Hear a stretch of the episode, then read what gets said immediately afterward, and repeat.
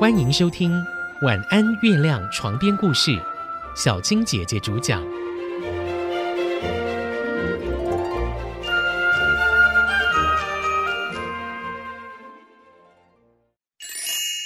基督山恩仇记》二十集，等待与希望。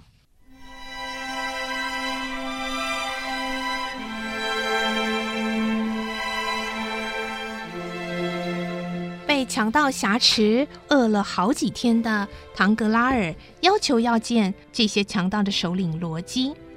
他要求能够赎回自己的自由，但是罗基却回答：“不，我要你身上所有的钱。”唐格拉尔大叫：“怎么可能啊？那我要怎么活啊？你杀了我算了！”不行，下命令要我这么做的人，要我不能杀你。啊？你你不是已经是首领了吗？我是这些人的首领，但我上面还有一位首领。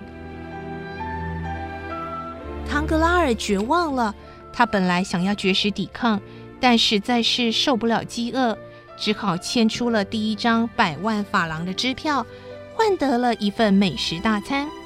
就这样，十多天后，他户头里的五百万全部花光，只剩下身上五万法郎的现金。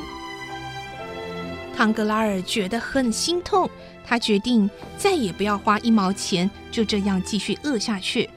可是四天过去，他全身无力瘫软，他开始吃地上的草席。到了第五天，他挣扎着跑到屋子的门口，把皮夹从门缝递了出去，然后虚弱的叫着：“我不要自由了，我只想活下去。”这时候，门被推开，一个熟悉的身影，沉重而庄严的声音说：“你后悔你曾经做的坏事吗？”啊！基督山伯爵，你错了，我不是基督山伯爵。那么你是谁呀？我就是那个曾经被你出卖的人。你害了我父亲活活饿死，也害了我未婚妻改嫁。我本来想让你受到因饥饿而死的报应，但我决定饶你一命。啊！你是埃德蒙，你走吧，五万法郎。就当我送给你的，而这几天你为了食物而付出的五百万，我也已经完全送给银行了。到罗基还让唐格拉尔好好的吃了一顿，然后送他到一个荒郊野外。第二天天亮，当唐格拉尔走到一条溪边，竟然从水面看到了自己的头发，在这几天中完全变白。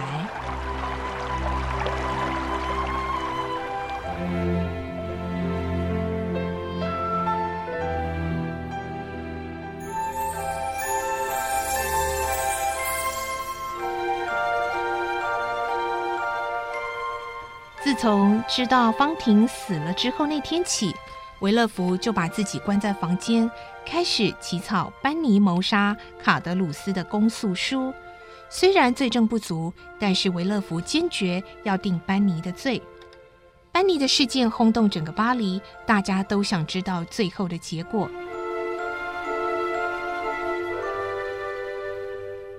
而在开庭那一天，审判长宣读了公诉书。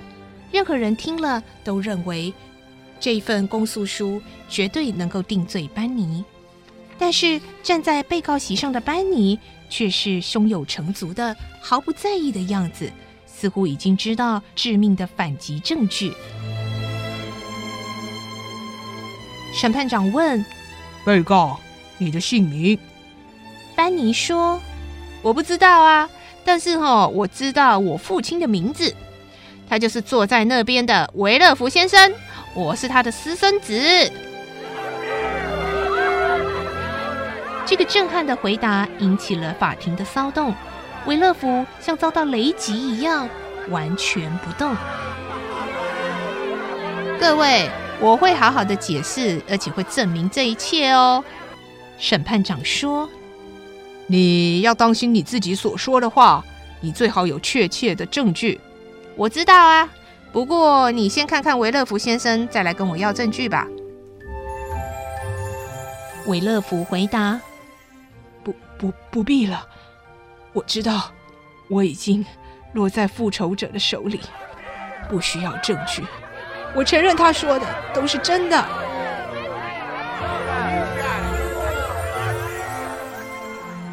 维勒福心灰意冷的冲回家，但是他要面对的却是另外一幕悲惨的景象。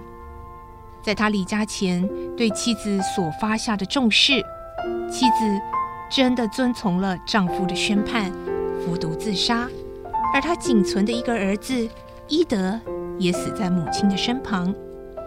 他忍受不了这种悲痛，当他站起来决定去找他的父亲。向他诉说自己的遭遇，希望能够请求怜悯。但是他在鲁蒂亚的房间里却看到了布莎长老。维勒福问：“布莎长老，你来做什么？”长老回答：“我来告诉你，你的债已经付完了。”你，你的声音好熟悉啊！你是基督山伯爵。我不是，事实上，我不是长老，也不是伯爵，我是另一个人。基督山脱下了长老的装扮。啊，我认出你来了，你是？对，我是爱德蒙。维勒福一边叫，一边抓住基督山伯爵，将他拉到自己的妻子和儿子的遗体旁边。你看，你看。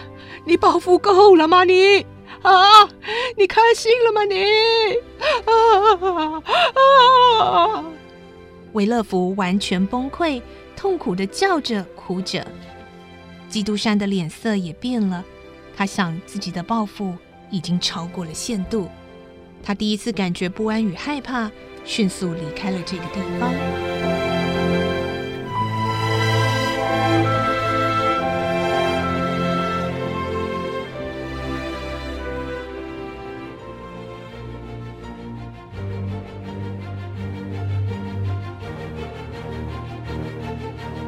基督山决定离开巴黎，于是将麦斯一起带走。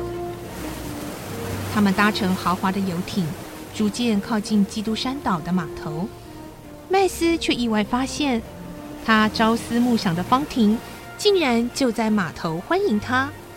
原来这一切都是基督山安排好的，只是怕事机败露，没有先告诉他。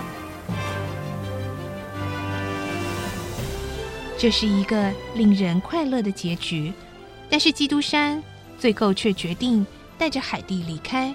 他只留给麦斯和方婷一封信：“我会派贾康带你们去接鲁蒂亚先生。至于岛上山洞里的一切，巴黎的房子和别墅，就留给你们作为结婚礼物。我心爱的孩子们，永远不要忘记，上帝给了我们一切的智慧去经历生命。”而这个智慧只有四个字，那就是等待和希望。麦斯看完了信，说：“再会吧，我的朋友。什么时候我们才会再见面呢？”方婷说：“亲爱的，伯爵在信上不是回答你了吗？等待和希望啊。”